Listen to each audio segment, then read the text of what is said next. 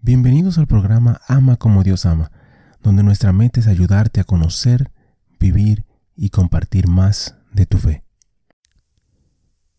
Ven Espíritu Santo, llena los corazones de tus fieles, enciende en ellos el fuego de tu amor.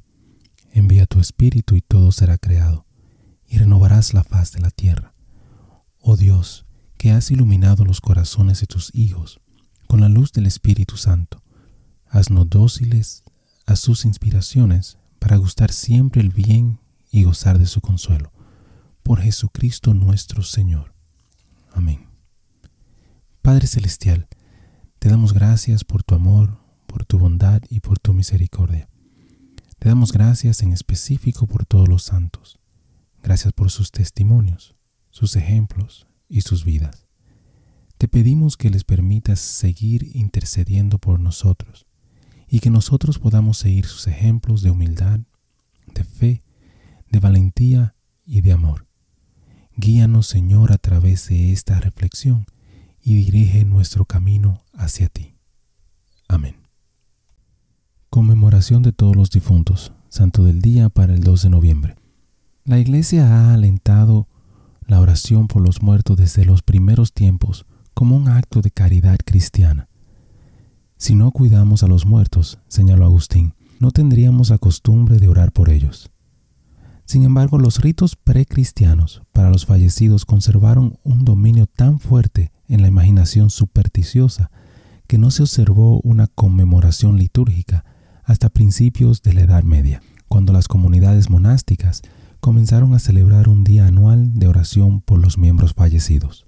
A mediados del siglo XI, San Odilo Abad de Cluny, en Francia, decretó que todos los monasterios cluniacenses ofrecieran oraciones especiales y canten la oficina de los muertos el 2 de noviembre, el día después de la fiesta de todos los santos. La costumbre se extendió desde Cluny y finalmente se adoptó por toda la Iglesia romana.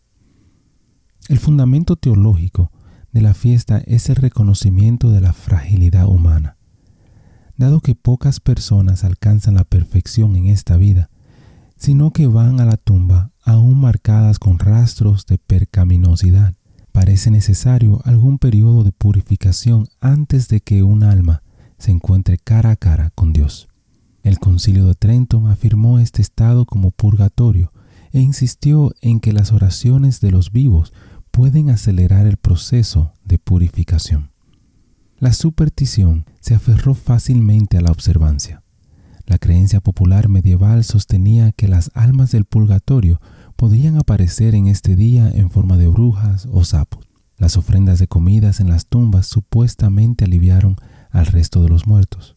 La observancia de una naturaleza más religiosa han sobrevivido. Estos incluyen procesiones públicas o visitas privadas a cementerios y decoración de tumbas con flores y luces. Esta fiesta se observa con gran fervor en México. Reflexión. Si uno debe orar por los muertos, es uno de los grandes argumentos que divide a los cristianos. Espantado por el abuso de las indulgencias en la iglesia de su época, Martín Lutero rechazó el concepto del purgatorio.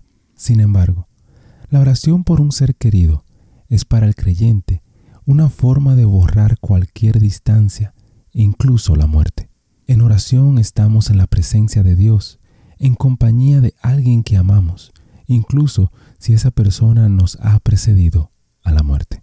Hermano y hermana, te invito a hacer una oración a Dios por todos tus seres queridos fallecidos y por todas las almas del santo purgatorio. Pídele a Dios que cuide de sus almas y que puedan haber alcanzado el cielo.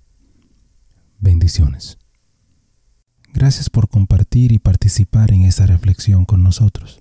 Te invito a suscribirte al canal y a compartir la reflexión si piensas que puede ser de bendición para alguien más. Que Dios te bendiga y te ayude a ti y a tu familia. Muchísimas gracias por escuchar el episodio. Eh, te pido y te invito a que si te gustó el programa, si te gustó el episodio, si te gustó eh, la charla, que lo compartas. De igual manera te pido y te, te ruego que ores por nosotros, que ores por este ministerio Y que si te gusta también que puedas buscar en nuestra página, visita nuestra página amacomodiosama.com, nuevamente amacomodiosama.com, para encontrar artículos, canciones y oraciones, las cuales espero en Dios que te ayuden a conocer, a vivir y a compartir tu fe. Bendiciones, que Dios te acompañe hoy y siempre.